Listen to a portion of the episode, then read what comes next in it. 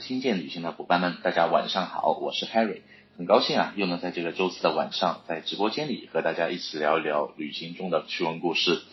近期呢，有很多朋友都在问我，现在网上有那么多的直播，不都是视频直播吗？你们旅游为什么不也做这种视频？这样不是能够更直观的让我们看到景点风景？其实呢，不管是哪种直播啊，他们都有他们自己的优势所在。那听见旅行之所以以语音的直播来给大家呈现，一方面呢是能够让我们有更多的听众能够有一个想象的空间，就好比你在看小说的时候啊，其实每一个人都有自己心中主人公的这样一个特有形象，都是不一样的。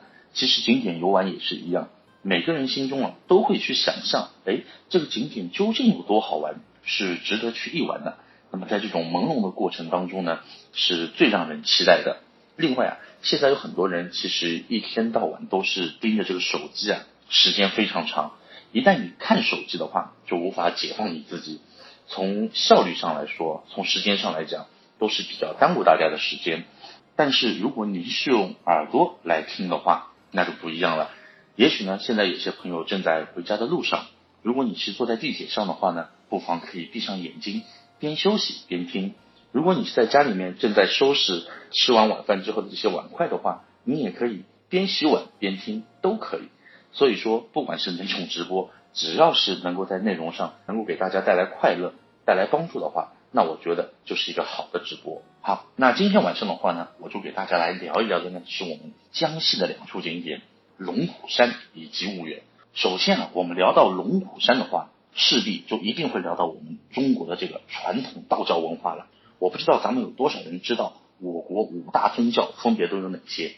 或许有些朋友知道，有些朋友呢不是很了解。我来告诉大家，五大宗教就是佛教、道教、基督教、天主教和伊斯兰教。那么在这个五大宗教当中啊，道教是唯一发源于中国啊，由中国人创立的这样一所宗教，所以呢又被称之为本土宗教。那道教啊，对于我国古代的政治、经济和文化都发生过深刻的影响，是统计阶级的这个三大精神支柱。那么，所以说有些朋友会问了，哎，那什么是三大支柱？其实啊，古代的人啊，在治理国家当中的这个三大精神支柱啊，无非就是人治、法治、无为而治。人治呢，就是什么呢？就是我们通俗来说的话，就是有一个好的领导人。那么法治呢，就是我们现在所说的这个法律制度。那么我们说到这第三个的道教是这个三大精神支柱之一嘛？那么道教呢，其实就是什么无为而治。这个无为而治啊，它其实是出自于这个《道德经》啊，是道家的这种治国理念。无为而治呢，是老子对君王的这个告诫，不与民争，就是从这个典故而来的。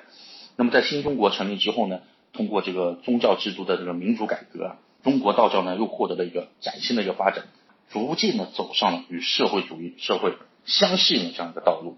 那么改革开放以来的话呢，在党和政府的这个新时期宗教政策的指导之下，那么中国道教呢，又呈现出了这种前所未有的这种新气象，也是为促进这个经济发展、社会和谐和祖国统一以及世界和平做出了非常积极的这样一个贡献。那么说到道教的话，道教主要的教义教规是什么呢？其实道教啊继承和发展了先秦道家的这个思想啊，他们把这个道呢作为这个最高的信仰，从中呢演化出了这个最高经理、最上道术以及最高的神明，构建了这种庞大的经典道术神仙体系啊。那么道教呢是认为道是可以修的，修炼的目的呢就是得道成仙，最终目标就是。形神俱妙，与道合真。那么道教认为啊，道是可以修炼的嘛，就是可以得道成仙嘛。那么道教就会把这个生命啊看得极为重要。修道呢，就是要修这种长生不死，主张通过修炼来延长生命的这个长度，提高生命存在的质量，最终呢达到生命的这样一个永恒。所以道教主张的是什么呢？是以清净无为、不争寡欲的这样一个态度来对待这种世俗生活。所以说，修道的人啊，经常会有一种观念，就是我命在我不在天。那么，通过各种道术的这种修炼啊，与道合一啊，成为这种长生不死的神仙。由此啊，其实大家不难看出啊，其实道教和佛教有一个非常鲜明的这样一个区别。当然呢，很多人可能会认为啊，道教和佛教最大区别是什么呢？就是道士是有头发，那和尚是没有头发。当然，大家要是这么认为的话呢，其实这也是一个很鲜明的一个区别。但是，其实我要说的这个区别就是什么呢？道家他们主张修的是今生，而佛家呢，他们所修的就是来世。所以从这一点上来讲的话呢，其实还是有一定的区别的。当然了，我因为不是一个专业的修道者或者是一个信佛者，所以说我今天在给大家在说的这些有关于道教方面的一些知识的时候呢，如果说我们在座的听众有哪一位啊，正好是。哪位大师或者是哪位这种道长的话啊，正好在的话，也请多多担待。那么说起道教啊，我们就不得不提到，在道教中有着一位举足轻重的这样一个人物了。不错，就是我们的张道陵张天师。张道陵啊，本名张陵，字子汉，东汉沛国凤邑，也就是现在的那个江苏凤县人。道教创始人，七岁的时候啊。读老子的《道德经》二篇，瞬间就明白了其中的这个奥义，为太学书生啊，通晓天文地理、诸子五经，跟他学习的这个徒弟啊什么的近万人啊，非常厉害。那么后来呢，他和弟子啊，就是王常从怀入江西鄱阳至云顶山，云顶山呢，也就是我们现今的这个龙虎山，怎么样呢？去练这个九天神丹。三年啊，这个仙丹炼成之后啊，就呈现龙虎状，所以呢，这个地方呢，就是取名叫做龙虎山。那么传说啊，在一天夜里的时候呢，这太上老君从天而降，哎，他对张道陵说：“近年来啊，这个蜀中有六大魔王啊，残害百姓，你呢前往去治理一下，这样的话呢，就是功德无量了，我会让你名入丹台。”于是呢，就是传授给他这个。正义盟的这个微福禄、三五斩邪雌雄剑、阳平制毒工艺、平顶关八卦衣、方群诸吕等啊，以千日为期，然后呢约会于这个阆苑，然后呢张道陵呢就随即前往这个青城山，他这个是这个琉璃高坐，左供元始天尊，右供三十六部尊经，立十绝经幡，鸣钟祭叩，布龙虎神兵，施法降魔。最后呢，这些妖魔呢都被他这个悉数给收服了。那么在汉安二年七月的时候，那么张道陵呢在青城山就是结茅庐，建二十四教区，各教区呢就是设计这个九峰岭。从此以后啊，这个道教呢算是有了正规的这个教团组织了。其尊老子为教主，阐扬这个道教教义。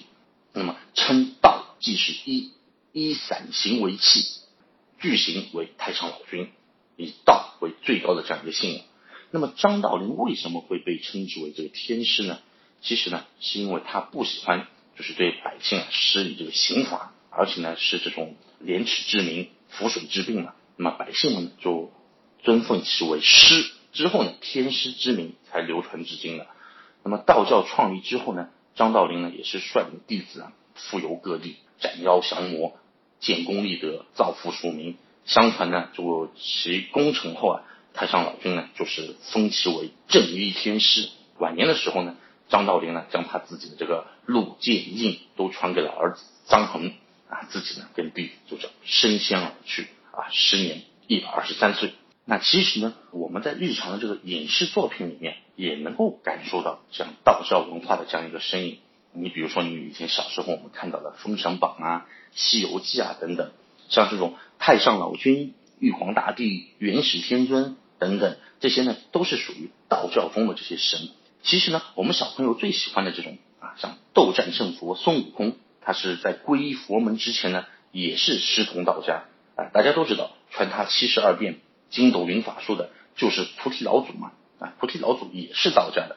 所以孙悟空的这个悟空啊，是道家的法名。后来呢，唐僧收了这个孙悟空以后呢，就要给他另外起一个佛教的法名了，叫孙行者。既然组织架构发生变化了嘛，对吧？那么名称上也要做相应的调整，所以从法名上面就要区分开来。孙行者，还有的就是玉皇大帝也是道家的。大家有没有发现，但凡是跟着玉皇大帝一直管制天庭的，那都是道教的神仙。佛家呢，都是在这个西方世界。或在天庭任职的。另外的话呢，道家一共分为五种等级的神仙，等级划分了，这个神仙的等级划分啊，怎么分的呢？就是分鬼仙、地仙、人仙、天仙。最厉害的呢，就是大罗金仙。那么首先呢，我们来说这个鬼仙啊，鬼仙呢，其实就是说修炼到死后啊，可以一念清净，通天彻地，出幽入明，不生不灭，不多不少。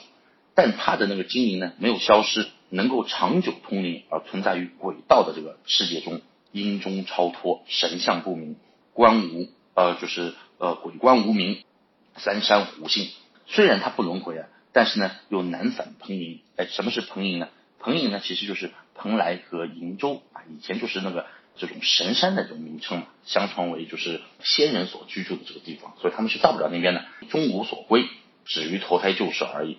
所以在这一级别呢，相对来说还是比较低的。那么人仙呢？人仙就是指的是什么呢？就是修炼到没有病患、延年益寿的这个地步的神仙。修真之士，不悟大道，道中得一法，法中得一术，信心苦志，终始不移，五行之气，勿交勿会啊，这个是属于第二阶层的啊。那么再厉害一点的呢，就是什么呢？就是地仙了。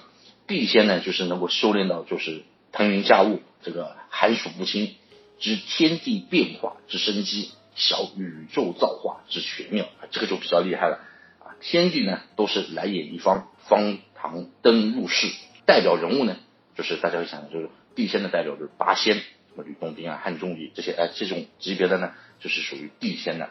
那么说到天仙的话呢，天仙呢也称之为叫什么叫大罗神仙。